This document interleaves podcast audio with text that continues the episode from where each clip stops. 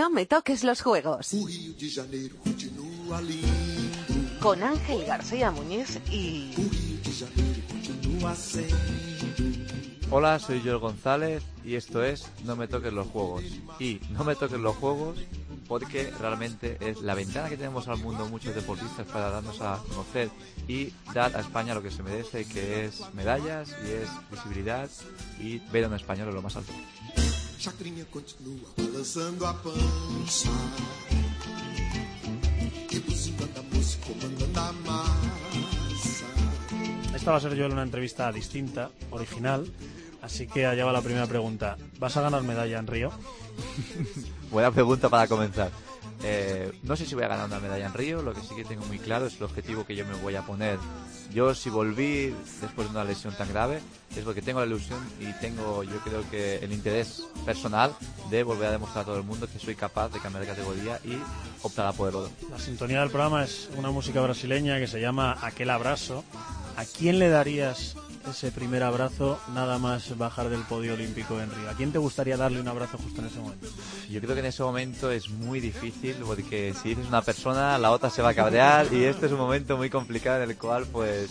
Pero estoy segurísimo que si está allí toda mi familia, mi, hermana, sobre todo mis padres, eh, Julie, que es mi novia y mi compañera también de selección, esperemos, y también a Carmen porque me ha apoyado mucho en este momento y, y yo creo que es la gente que ha estado ahí cuando, cuando yo lo he pasado mal en estos cuatro años. Cierto, un día te preguntaron una manía y contestaste sonreír.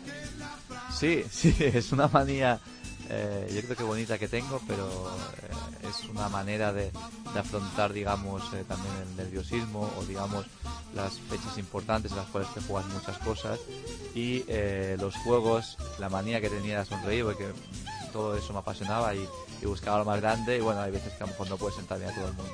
Hoy nos vas a contar muchas sonrisas, también algunas lágrimas, así que preparado. Preparado, vamos allá. Venga, hoy en No me toque los juegos, Joel González.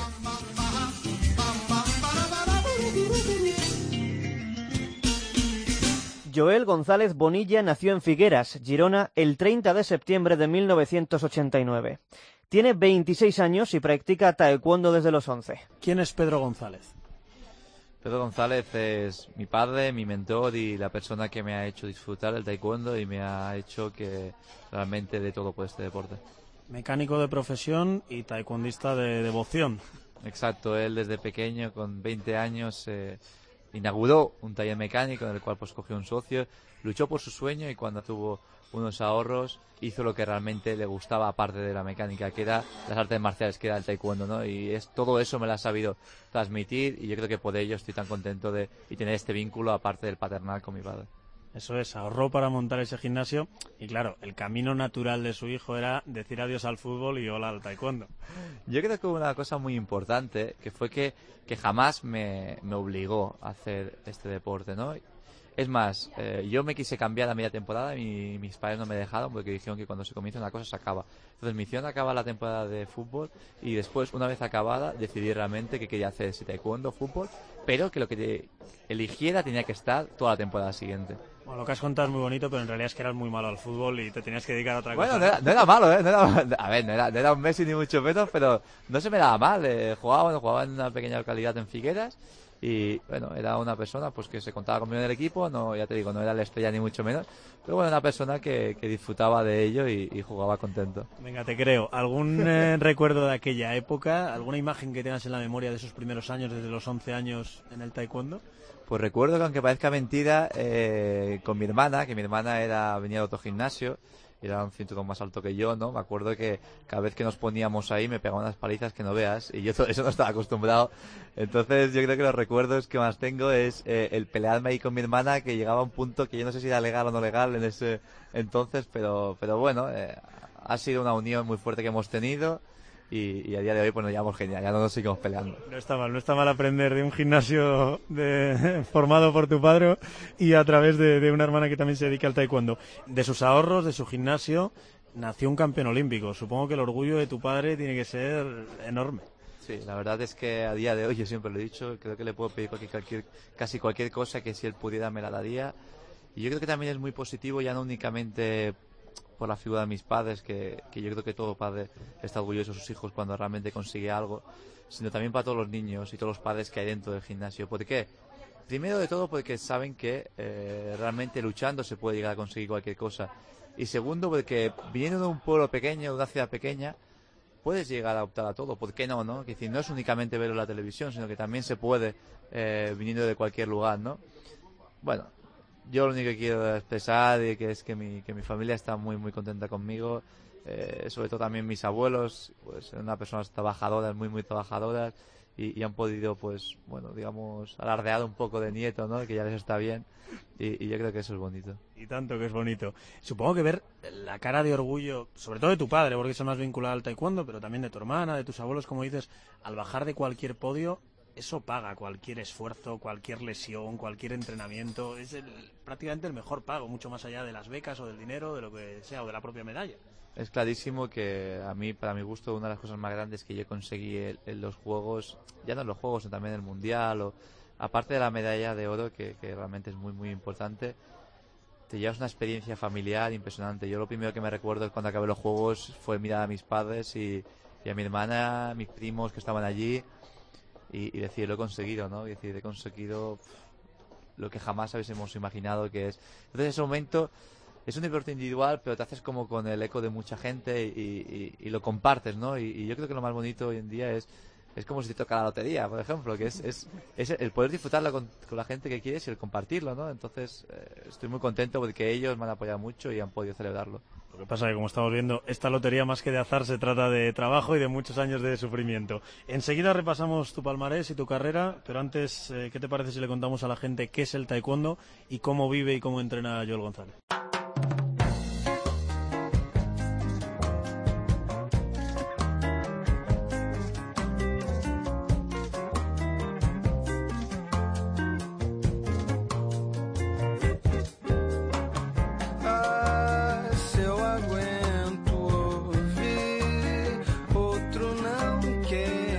El taekwondo es un arte marcial que proviene de Corea. El objetivo es golpear con el pie o con el puño en el pecho o la cabeza del rival. Si el golpeo es nítido, se activan unos sensores que hay en los petos y en los cascos electrónicos que llevan ambos taekwondistas. Si el contacto es en el tronco, un punto. Si es en la cabeza, tres puntos. Con un punto extra, eso sí, si la acción de ataque incluye un giro. El combate consta de tres asaltos de dos minutos, con un punto de oro en caso de empate. En los Juegos Olímpicos hay cuatro categorías de cada género, con un peso máximo en cada una de ellas. Para los chicos, 58, 68, menos de 80 y más de 80 kilos, mientras que para las chicas son 49, 57, menos de 67 y más de 67 kilos.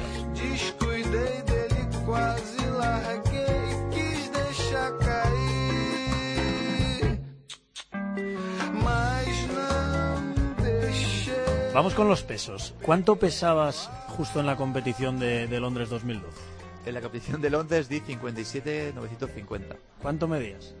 Un 84, un 85. ¿Cómo narices se puede pesar 57 kilos midiendo un 85? Yo creo que ha sido sobre todo constitución, porque ahora mismo estoy intentando subir de categoría, que es hasta 68 kilos, lo cual me gustaría estar en 70-71 para poder bajar y aprovechar esa fuerza, pero estoy pesando exclusivamente 65, entonces sí que es cierto pues que yo cuando la primera vez que quedé campeón del mundo en esta categoría tenía 19 años, daba el peso sobrado, sí que es verdad que también cuando ya tuve 22 en los juegos pues me costó un poco más, ya tenía que bajar 4 kilitos para darlo, pero bueno, es, es, es, es, un precio yo creo que mínimo a la hora de, de, recoger por lo que se puede llegar a recoger. En esos últimos momentos que dices que te costaba más de dar el peso, ¿alguna locura que hayas tenido que hacer? Lo típico que dicen los boxeadores, de ponerte plásticos, de salir a hacer, a correr, de sudar, de...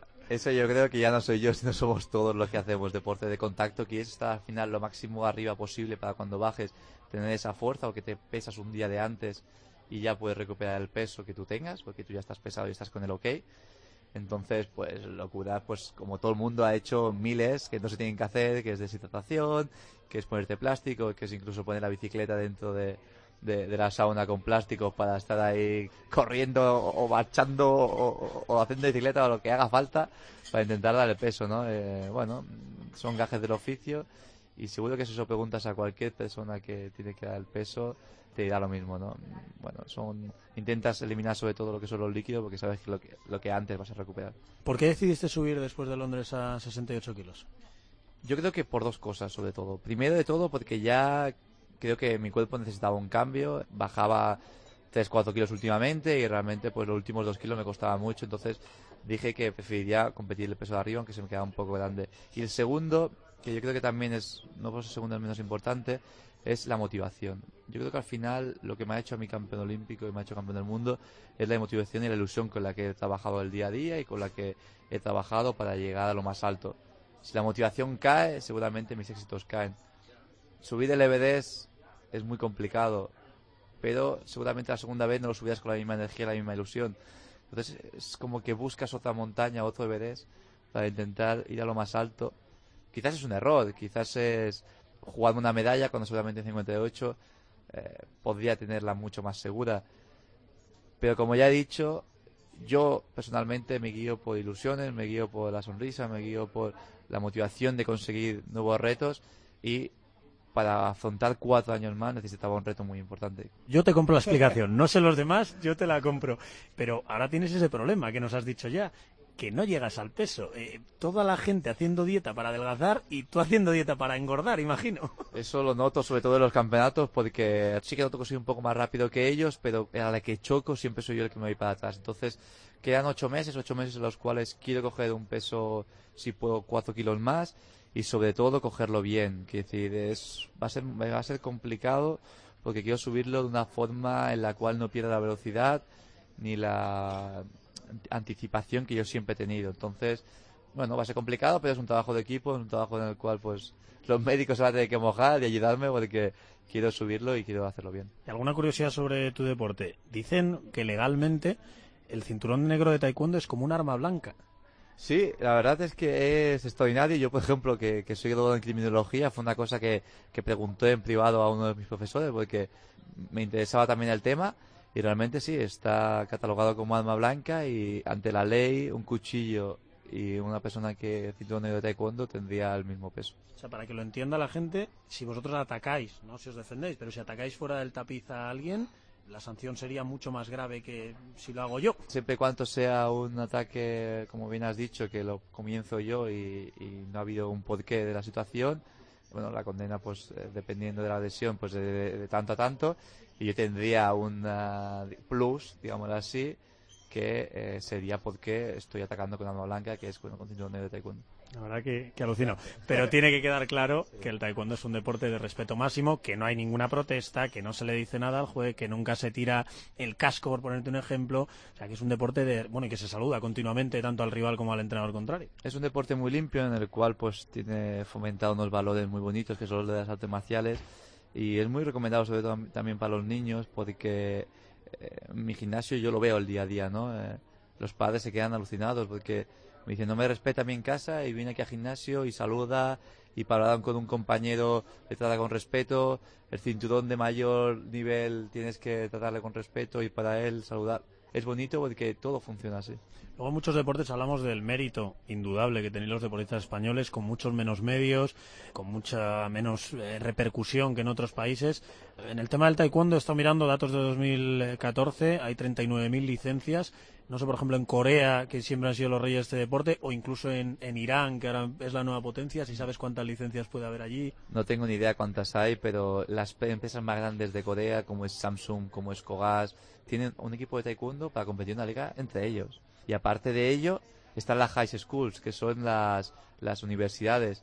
Nosotros siempre que vamos a entrenar allí, vemos que las high schools son impresionantes. Que decir, a lo mejor hay 150 o 200 alumnos en cada universidad. Que decir, eh, realmente está posicionado de una forma en la cual todos los colegios enseñan a los niños taekwondo, es decir, a vez de educación física y taekwondo. Entonces, bueno, allí no sé cuántas licencias habrá, no tengo ni idea, pero si un día lo investigo, seguro que cuatro, cinco, diez veces más que en España puede haber. Entrenamiento. ¿Cómo es un día a día de Joel González? Un día de entrenamiento normal. Bueno, y de vida. Y de vida. Un día de entrenamiento normal, eh, yo me levanto a seis y media de la mañana, entreno de siete a nueve, nueve y media. Eh, después aprovecho y también eh, intento agrandar aún mis estudios, ¿no? Intentar, pues, ya que he cogido el hábito de estudiar, pues no dejarlo de lado.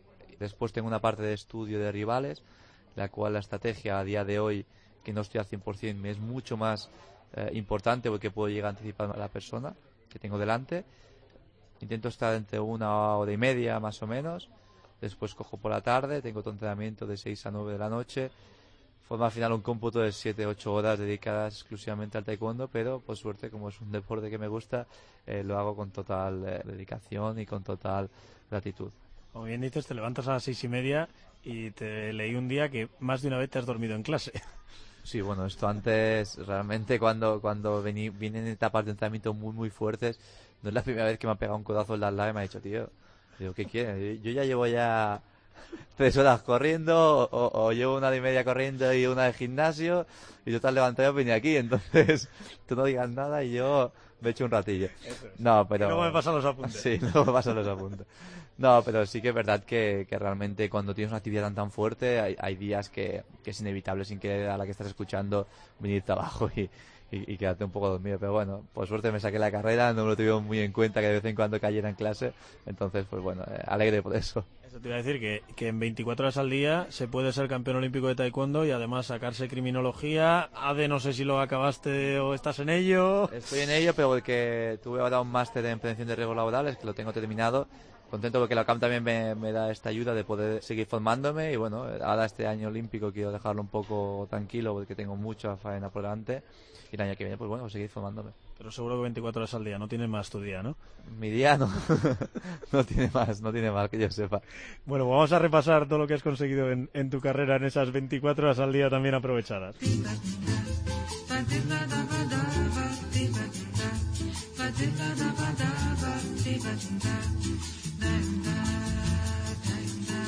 No lo olvides, no me toques los juegos.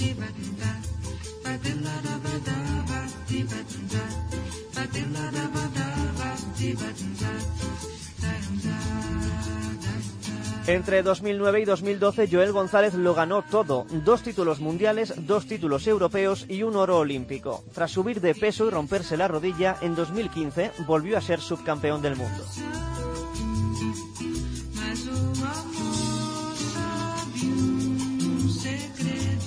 2009, campeón del mundo. 2010, campeón de Europa. 2011, campeón del mundo. Y 2012, campeón de Europa y campeón olímpico. Exacto. Qué rápido se dice. Sí, se dice rápido, la verdad. Cuando lo miras hacia atrás ves que has hecho grandes cosas. Pero bueno, es el no parar, ¿no? Al final eh, quiero disfrutar de ello una vez que haya acabado todo el deporte, ¿no? Ya lo disfrutarás entonces, pero intenta explicárnoslo ahora. ¿Cómo se está cuatro años invicto? Sin fallar nunca, ni un solo día en tu trabajo, sin perder ante rivales que son seguramente buenísimos. Yo creo que sobre todo es mentalidad. Mucho trabajo, mucho esfuerzo, un gran grupo de entrenamiento del cual le debo mucho y yo creo que sobre todo mentalidad ganadora, mentalidad de cambiar cada día, mucha autocrítica a la hora de, de saber qué estás haciendo bien y qué estás haciendo mal y a la que comienzas a cometer fallos intentar cambiarlos, ¿no? Creer en ti y ir a por todas y cuando tienes una patada saber que directamente antes de tirarla que la vas a enganchar.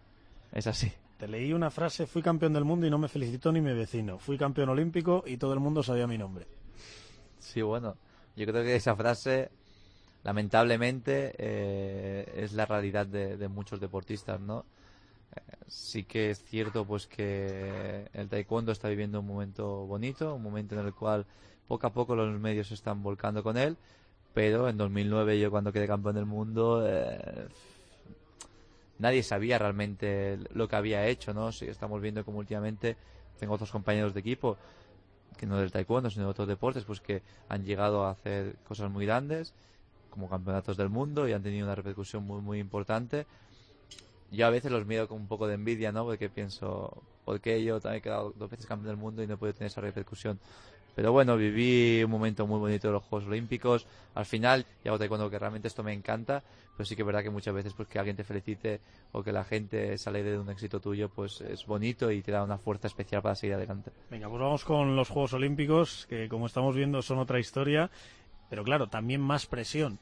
¿Cómo se llega, después de esos cuatro años invicto de los que hablamos, a unos Juegos Olímpicos sabiendo que solo vale ganar o ganar? Bueno, la presión en verdad yo no la tenía. Eran los medios que me ponían esa presión porque venía de realmente... Yo el primero.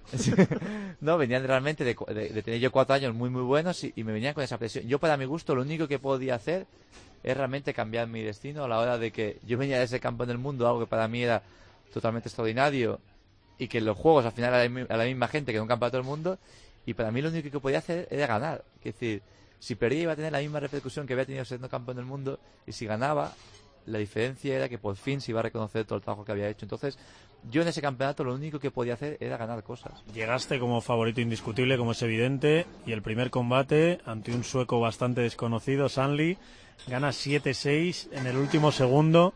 Cuéntale a la gente que yo lo viví en directo, esa carita de pánico que me sacaste diciendo, madre mía, de la que me acabo de librar, que, que estaba a punto de caer en el primer combate siendo favorito indiscutible. Sí, claro, es, eso es lo que tiene los juegos, ¿no? Al final somos 16 personas, 16 que nos clasificamos por ranking y por ser primero o segundo de tu continente, pero sí que es verdad que yo iba como, como al principio como favorito por toda la trayectoria que llevaba haciendo, ¿no?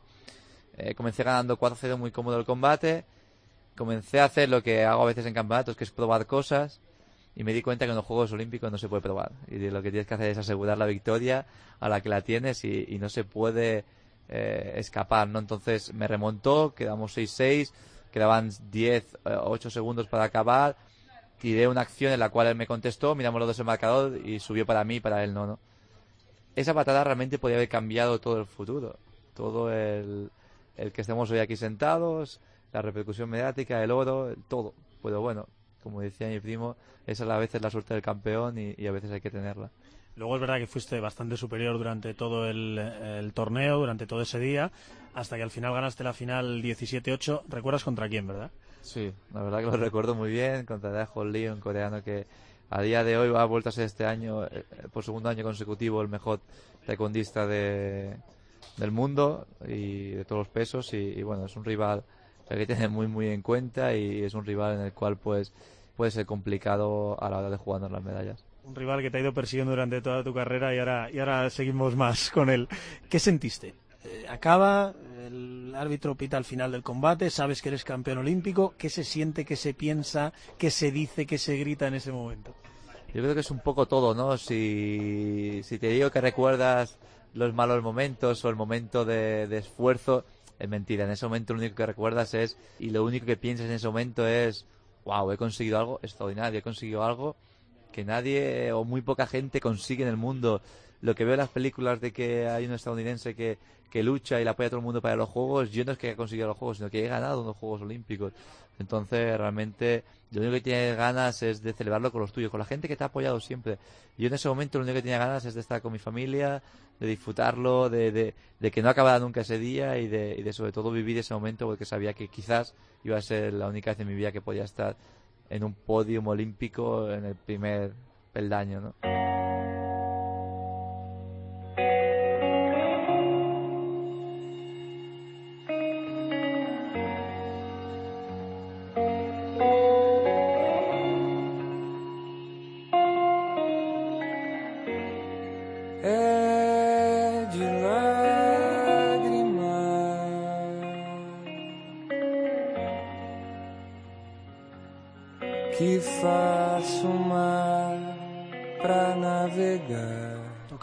Ponernos un poco tristes. De la sonrisa, de la sonrisa a las lágrimas o del cielo olímpico a- al infierno de las lesiones. Mundial de 2013, ya en 68 kilos. ¿Y qué pasó? Bueno, eh, creo que cometí un error, un error pues tampoco he pensado mucho en él. Dos meses antes del Mundial participé en un, en un Open para preparar esto, este Mundial. Tuve una rotura del, ligamento posterior, pero no era rotura total, sino que era parcial. Y eh, cabezota de mí, pensé, no, yo voy al Mundial, me vendo bien la rodilla y seguramente podré ir tirando y al final con, con el saber estar en la pista, pues a ver si me puedo colar en medallas. Una vez que estás ahí dentro das el 100%, no piensas en la rodilla, no piensas en nada.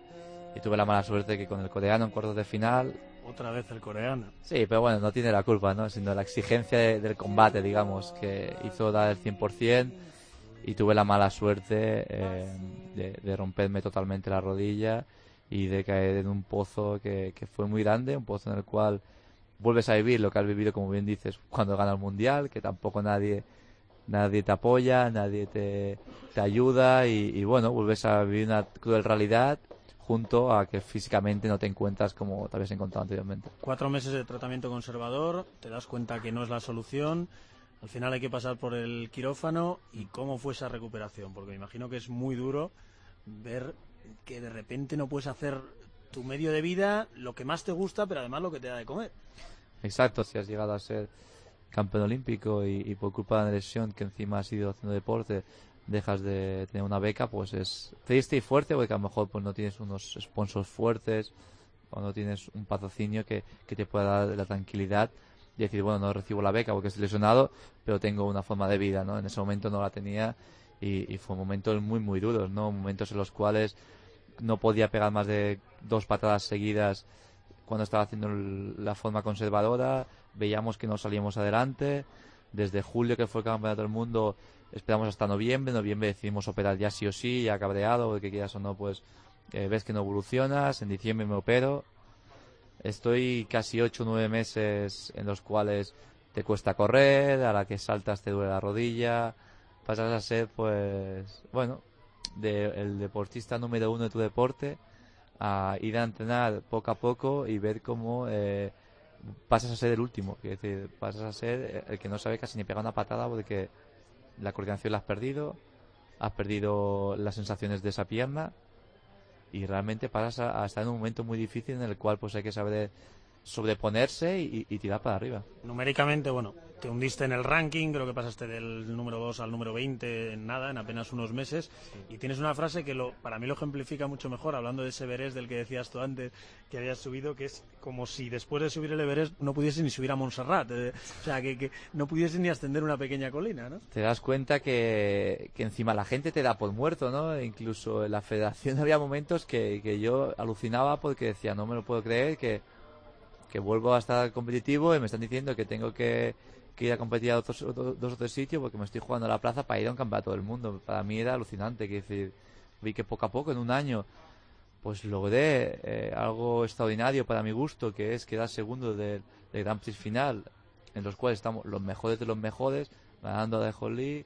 ganando a Servet, que es campeón olímpico en 68, y perdiendo la final con el ruso por 9-6, ajustado, y que después, meses después, recaiga un poco, me tengo que volver a cuidar, la gente no confía en ti, pues es, es, es triste y es duro. ¿Cuántos eh, admiradores dejaron de mirar o cuántos políticos dejaron de salir en la foto o cuántos periodistas, y aquí me incluyo, dejamos de llamar? Bueno, yo creo que fueron muchos, yo creo que verdaderamente eh, son, son momentos muy duros en los cuales pues eh, la gente se olvida de ti, pasas de, de estar cada dos por tres en diarios, radios, eh, medios de comunicación, digámoslo así, a que la gente ya no quiere, no es que no quiera saber nada de ti, sino que se fija a otros deportistas y en ti pues eh, lo dejamos de lado, ¿no? Eh, bueno, también te hace, te, te hace ver la realidad, te hace ver que, nadie es imprescindible ni mucho menos y que te valoran cuando realmente pues ganas, cuando tristemente pues por culpa de X no puedes estar de arriba, pues ves como hay una soledad. Muy injusto. En 2015 llega el Respiro, su campeón del mundo en 68.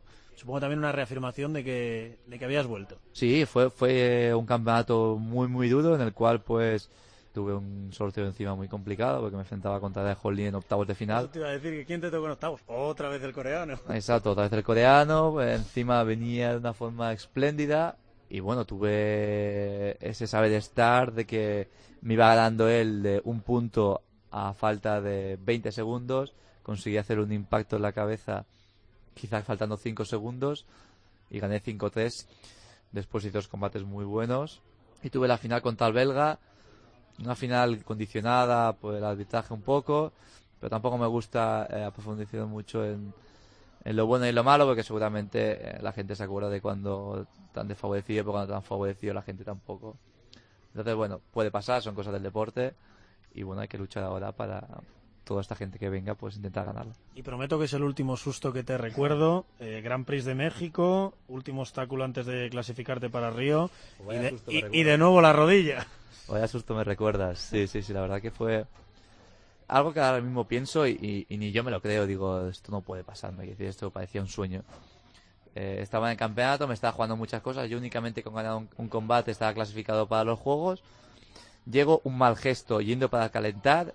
Noto un, un pequeño pinchazo en la rodilla. Ni compitiendo, andando normal. eh, Fue andando eh, en México, y, y no es para meterme con México, en México realmente ese pabellón estaba fatal, no sé, no, no sé por qué le hicieron, bueno, pasamos por debajo de las gradas para ir hasta la sala de calentamiento, que encima estaba como muy escondida, y pasamos por debajo de las gradas estas que estaban superpuestas, y justo en ese momento mi, ma- mi madre me llamó, que estaba conmigo allí, me giré, noté un pequeño crack en la rodilla, y me paré y dije, ostras, espérate un momento, ya me senté, vi cómo se comenzó a hinchar, ya me asusté, ya ni pensé en los juegos, únicamente pensé que como me hubiese vuelto a, romper la rodilla en un gesto tan tonto, bueno, no cabía en mí, que en ese momento me puse muy, muy nervioso, por suerte me descartaron cualquier ligamento de los fuertes, digamos, ya sea cruzado, lateral o, o interno, y bueno, decían que podía ser la rótula, podía ser rotuliano, y que me lo tenía que mirar cuando llegase a España, ¿no? Encima de todo esto, me tenía que jugar de la plaza con el iraní y el mexicano, el mexicano gana su primera ronda, y el iraní tenía el camino bastante libre porque los dos que se enfrentaban contra él antes de llegar a la final, que si llegaba a la final ya me pasaba sobre los puntos, era el coreano y el belga, dos personas que ya estaban clasificadas, entonces no se jugaban nada, ¿no? Suben los nervios, estábamos, que me acuerdo que estábamos hablando con Carmen, con mis padres, con mi- estábamos todos súper nerviosos y estábamos pidiendo, yo creo que por primera vez que, que ganara un coreano a, a- a- a- al iraní, A que se deja de voy. historia. Reaparece otra vez en tu carrera, una y otra vez, y para siempre, el coreano de Hon Lee, y por primera vez en tu vida, yo creo, le animas, vamos, que casi le pusiste velas. Madre mía, no, no, mi madre le puso una vela y todo. Es decir, no es que, que- no es que casi, es que es abusivo. Sí, así una, la Jolie ha sido una persona, yo creo que, no mi némesis, pero es una persona a la cual pues admiro mucho como competidor porque siempre está cambiando y siempre está evolucionando. He hecho seis veces ya con él, tres veces he ganado yo, tres veces me ha ganado él. Por suerte, yo le he ganado en, un mundial y, y en los juegos sobre todo, que es lo más importante. Él me ha ganado también en otro mundial y en dos Grand Prix. Pero bueno, yo ese día estaba a muerte con él. Mi madre también estaba a muerte con él. Yo creo que todos estábamos a muerte con él. Y, bueno, comenzó ganando, comenzó perdiendo 4-0, pero al final sacó su mejor versión y, se, y se impuso ya no únicamente ese, ese co- combate, sino al campeonato. Bueno, ganó, y Río ya es una realidad para ti, así que vamos a por tus segundos Juegos Olímpicos.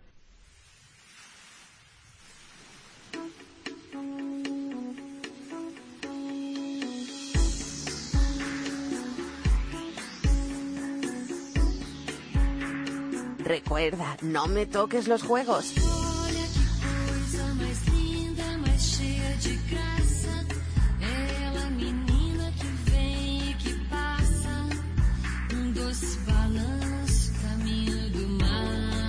Joel González se ha clasificado para Río como sexto del ranking olímpico, el último puesto que daba acceso directo a los Juegos. Competirá el 18 de agosto desde octavos de final, así que cuatro combates ganadores le darían otra medalla de oro. También hay repesca para luchar por uno de los dos bronces que se entregan.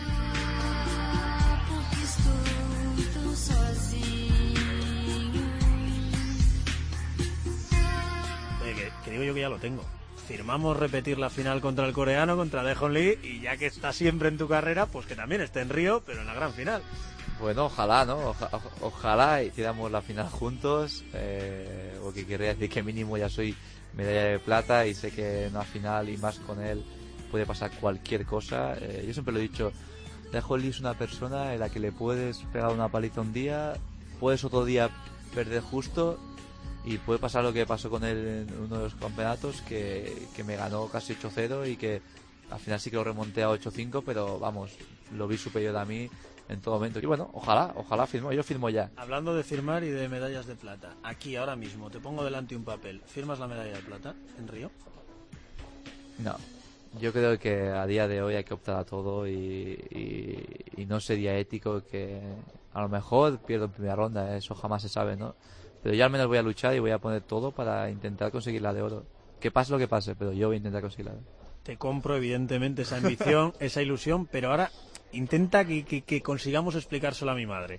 En la Olimpiada, los cuatro años antes de Londres, lo ganas absolutamente todo. Consecuencia lógica, digamos, ganas el oro. En esta Olimpiada, los cuatro ante- años antes de Río, sufres una lesión importantísima, te clasificas en el último momento. ¿Cómo le digo yo a mi madre que vas a volver a ganar la medalla de oro? Bueno, yo creo que, y es ahora mismo lo que me estoy reforzando, yo creo que ahora mismo es eh, una baza muy importante, es que yo este año y el año pasado, a pesar de no competir bien, he llegado a ser subcampeón del mundo y he llegado a clasificar para los Juegos. Estratégicamente aún no me encuentro ni mucho menos al 100%, por lo tanto tengo muchas cosas que mejorar, y muchas cosas que, eh, que estudiar de los rivales y que ellos seguramente a la que me estudien no estudiarán porque no pienso competir mucho este año. Entonces puedo jugar con una baza, la baza de que ahora mismo no soy ni mucho menos el candidato al oro número uno, sino que hay otros por delante mía, pero puedo jugar a la baza de que yo no estando al 100% he conseguido ser subcampeón del mundo, lo cual me deja en un segundo plano que prefiero, porque cuando yo me prepare bien los juegos, prefiero dar el campanazo ahí que no en otra competición. Venga, rivales, ¿a quién tenemos que vigilar? Dame algunos nombres. Es que hay tanta gente vigilada mismo. El turco está muy fuerte. Pero- Dame nombres, para que la gente les vaya ubicando. El turco Servet Tansegul, campeón olímpico en Londres en menos de 68 kilos, está muy fuerte, pero yo creo que realmente podemos vencerle porque es un rival en el que ya me he enfrentado una vez. Y bueno, a, a pesar de, de que es muy dinámico y tiene una velocidad muy fuerte, eh, lo sabía contrastar- contrarrestar bien y creo que se puede llegar a, a conseguir. Punto número dos, y yo creo que ahora vienen los dos más fuertes, el ruso de Denisenko, el cual casi casi cada competición que hace está mínimo en medallas y quedó tercero olímpico cuando, cuando yo quedé campeón. El coreano Daeho Lee va a ser seguro, yo creo que la opción a oro junto a, a- al ruso de Insenko. Y no tenemos que olvidarnos ni del belga que me ganó la final mundial, a Chap, ni, de, ni del mexicano Saúl que, que está subiendo muy fuerte y los últimos dos Grand Prix ha, ha quedado segundo. Bueno, he hecho con todos ellos. Ninguno de ellos, menos el belga, pero ya ha venido a entrenar y ya nos hemos medido algunas otras veces. Ninguno de ellos me ha ganado y yo no le he ganado. Quiero decir, eh, puede pasar cualquier cosa y veremos qué sucede. Por cierto, que vas a ir antes a Río, ¿no? Antes de, de- de los Juegos para conocer todo aquello, para adaptarte y para... Exacto, esperamos. Hay un test olímpico que se hace en febrero. eh, yo ya he pedido a la federación que yo también quiero ir, aunque no, no compita mi peso. Y en principio están conformes con ello, porque quiero ver a ver qué tal son las condiciones allí. Eh, estamos hablando de otro continente, no es igual que Londres, que estaba al final a una hora de diferencia y el clima tampoco varía mucho. Hay humedad, hay, hay diferentes cosas que quiero ver antes de estar jugándome realmente eh, el día tal, pues eh, una medalla, ¿no? Creo que es lo mínimo que tengo que hacer. Podemos ver incluso en políticos que van el día de antes, ven realmente, reconocen la zona donde van a hablar únicamente. Yo al final me juego en el deporte eso y, y tengo que saber en muchas condiciones cómo van a estar. Bien, pendiente de todos los detalles. Sueñas con el oro, vas a conocer Río, conoces a los rivales. Toca prometer qué harás si de verdad triunfas en Río. Eh, normalmente proponemos a los deportistas que hagan alguna locura en caso de, de conseguir una medalla olímpica. Ahora queremos hacer algo, creo que mejor y bastante más bonito. Bueno, si quieres prometer alguna locura, el micrófono es tuyo. Eso ya va No, no, no, de-. No, no quiero meter locura porque soy capaz de conseguirlo y ahora tendré que hacer y todo. Bueno, pues entonces te voy a proponer yo una cosa, a ver qué te parece. ¿En qué colegio estudiaste?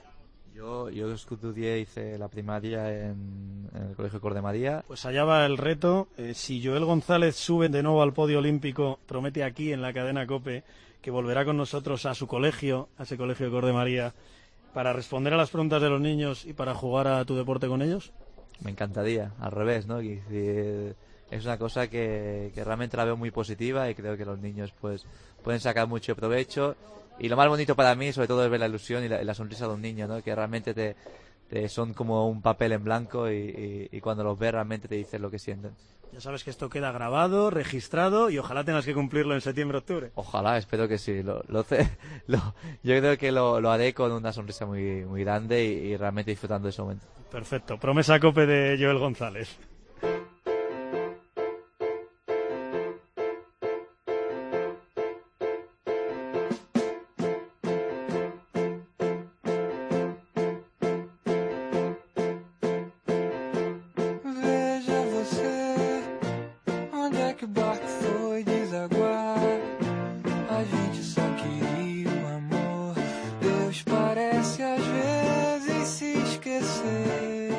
Terminando. Eh, con un lema, un pequeño jardín en el que te voy a meter y una sorpresa.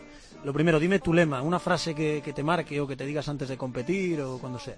Yo antes tenía una frase que era muy bonita y era ¿y por qué no? no? Me hacía una pregunta que era ¿y por qué no podía llegar a conseguir algo grande o por qué no podía llegar a conseguir lo que me propusiera en esta vida, ¿no? Yo creo que esa frase he tenido que ir cambiándola y ya después de todo lo que he podido hacer a, a nivel deportivo es que el reto que nos pongamos tenemos que luchar por él, ¿no? Yo he tenido nuevos retos y voy a intentar luchar por él y, y cada día que me levanto hay días en los que eh, a lo mejor estoy más animado, días en los que menos, pero la motivación tiene que ser esencial en este momento. Allá va el jardín. Me siento catalán y español. Es una pena que suba a un podio y tenga que pensar en la repercusión que va a tener que coja la bandera de España. Si no eres independentista, eres facha. Bueno, eso sí, yo creo que lo primero sí que es cierto que me siento realmente contento de, lo que represento y yo creo que como muchos otros grandes deportistas. Lo segundo fueron palabras que se sacaron yo creo que un poco de contexto. Vimos ahora mismo también una coyuntura política en, Cataluña la cual vemos que está todo muy dividido y bueno, yo creo que, que es respe- respetable todas las opiniones siempre y cuando se digan con coherencia, ¿no? Ahora mismo me siento yo muy, muy contento realmente de ser de Figueras, de ser catalán y de ser español, ¿no? Y, y no tengo que tener, yo creo, ni, yo- ni yo ningún deportista, miro pues a, poder expresarlo, ¿no? Yo lo más bonito que he visto en los juegos, lo más bonito que he visto en un mundial son, porque tenemos la imagen esta muy metida quizá de las películas, ¿no? De, un estadounidense con su himno, con su bandera. Hay mil estados allí, ya lo vemos. Yo para mí eso es precioso, quiero decir, el, el poder levantar tu bandera y el, y que todo tu país eh, esté orgulloso de lo que has hecho, para mí como deportista es lo más grande que te puede pasar. Venga, dejemos la política y vamos a hacer lo que más te gusta, que es sonreír. ¿Te atreves a responder a cinco preguntas mm, diferentes? Bueno, intentaremos hacerlo lo mejor posible. Buenas tardes. Bueno, yo soy el padre de Joel González. Y bueno, mi pregunta para Joel es decirle, Joel, ¿qué te suena o qué te recuerda cuando decía tú a la Dara, a tu hermana, Dara, tírate, tírate, tírate como Mary Poppy, que, que vas a volar? Esa, eso es un recuerdo que tengo de pequeño, pero yo no lo tengo. Quiero decir, mis padres siempre me lo recuerdan porque dicen que, que yo era una persona muy atrevida, pero, pero siempre cautelosa, ¿no? Y era que, que incitaba al de- a, la persona de la mía a hacerlo y si veía que salía bien ya lo hacía yo, ¿no? Y me acuerdo que en el garaje de mi padre teníamos un muro, ¿no? Que separaba pues el garaje de mi padre al terreno que hay al lado y nos subimos con un paraguas y, bueno, yo le dije que, que se tirara, que iba a volar con Mary Poppins porque yo tenía pues eso, pues 6, 7 años y la convencí para que lo hiciera y, y bueno, cuando vimos que no volaba, pues ya, ya no me tiré. Pero me han contado que todavía fuiste más cruel y le dijiste a tu hermana que no había volado porque es que estaba demasiado gorda. puede ser, puede ser, porque como ya han dicho los niños, a veces se nos va, no tenemos filtro y, y- y yo creo que en ese momento, pues, ahí. A mí cuando me lo cuentan mis padres, es un momento de risa entre todos nosotros, pero es un momento bonito de recordar. Ojalá lo recordara yo, pero bueno, lo recuerdo en vivencia de, de mis padres y es bonito. Bueno, creo que Dara te ha perdonado. Vamos con la segunda. Hola, soy Marina, la madre de, de Joel. Quería comentarte, Joel, ¿tú te acuerdas cuando la mamá estaba fuera lo que le dijiste a la tía? Mira, tía, mira, ¿dónde estoy? Ostras, ahora mismo está... ¿Te, te ayudo un poquito? Ayúdame un poco, ayúdame un poco. Algo de Solo un, un poco. parque, una canasta... Ah, ostras, sí, sí, sí, sí, sí. Bueno, esta también, lástima.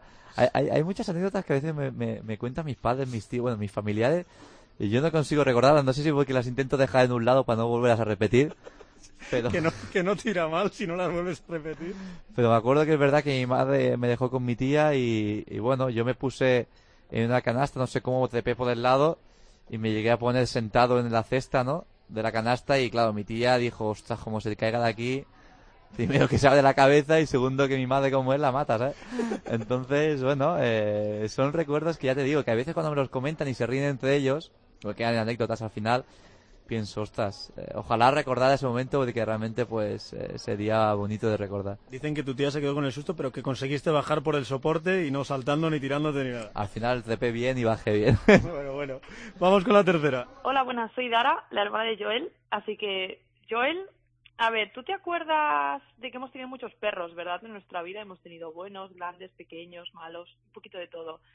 Entonces, si tuvieses que pensar qué perro prefieres sacar a paseo, ¿sería un, uno blanco grande o más bien un pitbull bajito con mala hostia?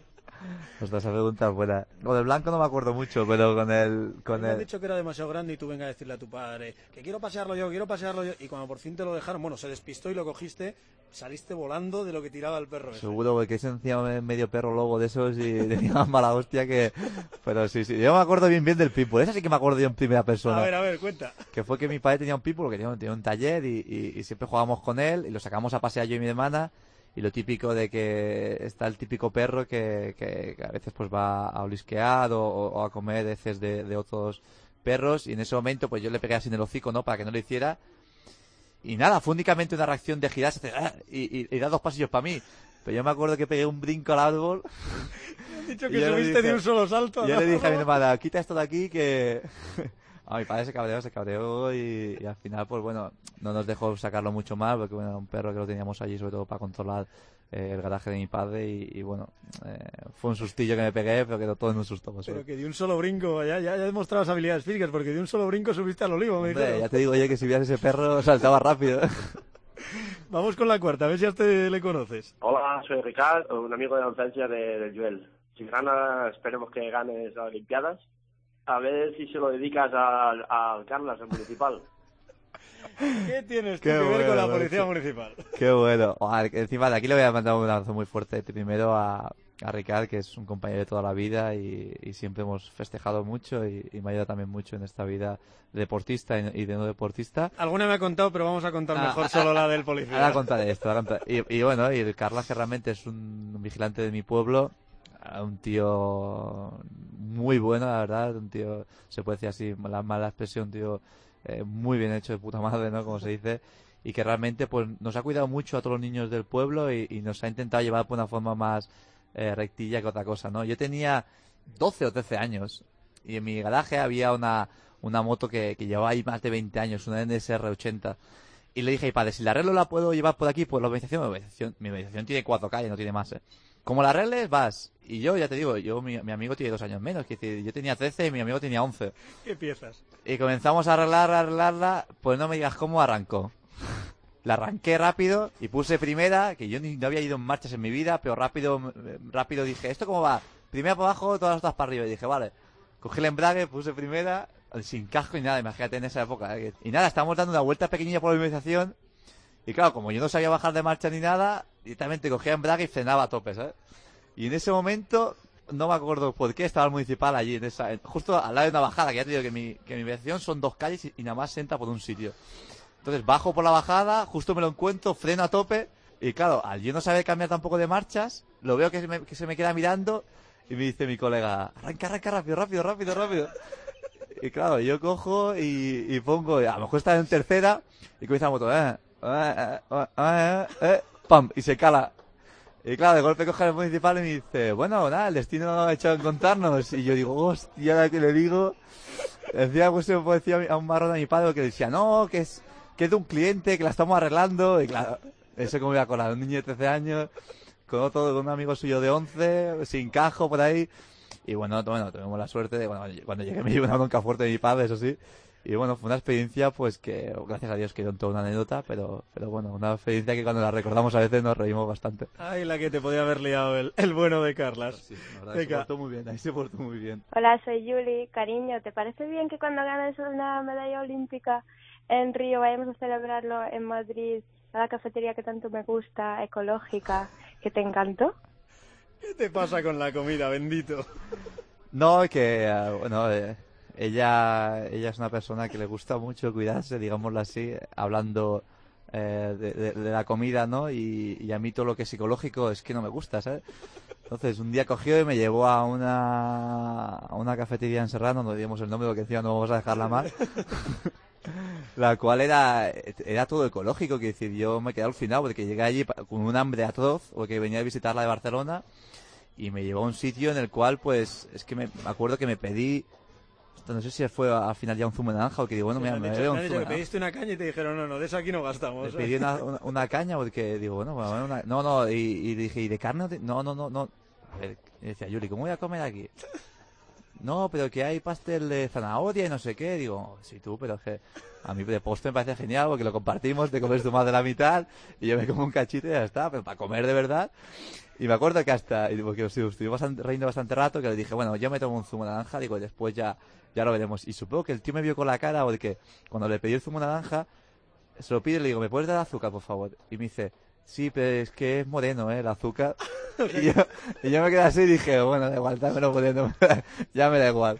Cuenta la leyenda que después le dijiste a Yuli, venga, va, comemos aquí, pero de aquí al McDonald's. Sí, sí, sí, sí, sí, claro, porque a ella, ya te digo, le gusta mucho cuidarse y yo soy una persona pues que también me cuido muchísimo en la, en todo lo que es la comida, porque al final es la gasolina que nosotros tenemos que depender de ella.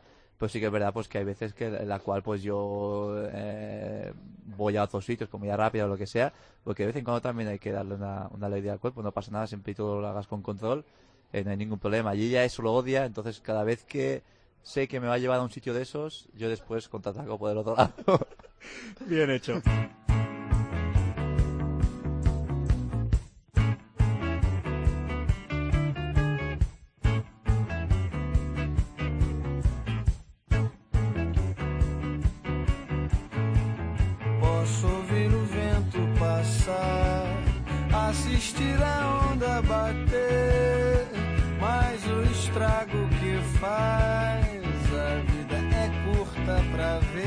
Bueno, se acabaron las sorpresas. eh, simplemente que ojalá tengas que cumplir esa promesa que hemos hecho de volver a tu colegio con otra medalla olímpica colgada del cuello y que tengas muchísima suerte. Que merecido lo tienes por todo lo que nos has contado y que ojalá en Río disfrutes mucho, lo hagas lo mejor posible y si ese hacerlo lo mejor supone que te vuelvas con otra medalla, doble mérito. Ojalá, eso intentaremos, iremos a por todas seguro y pondremos todo para al menos eh, hacerlo lo mejor posible.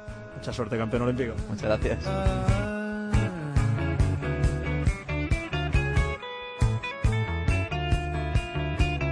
Y ya sabes, no me toques los juegos.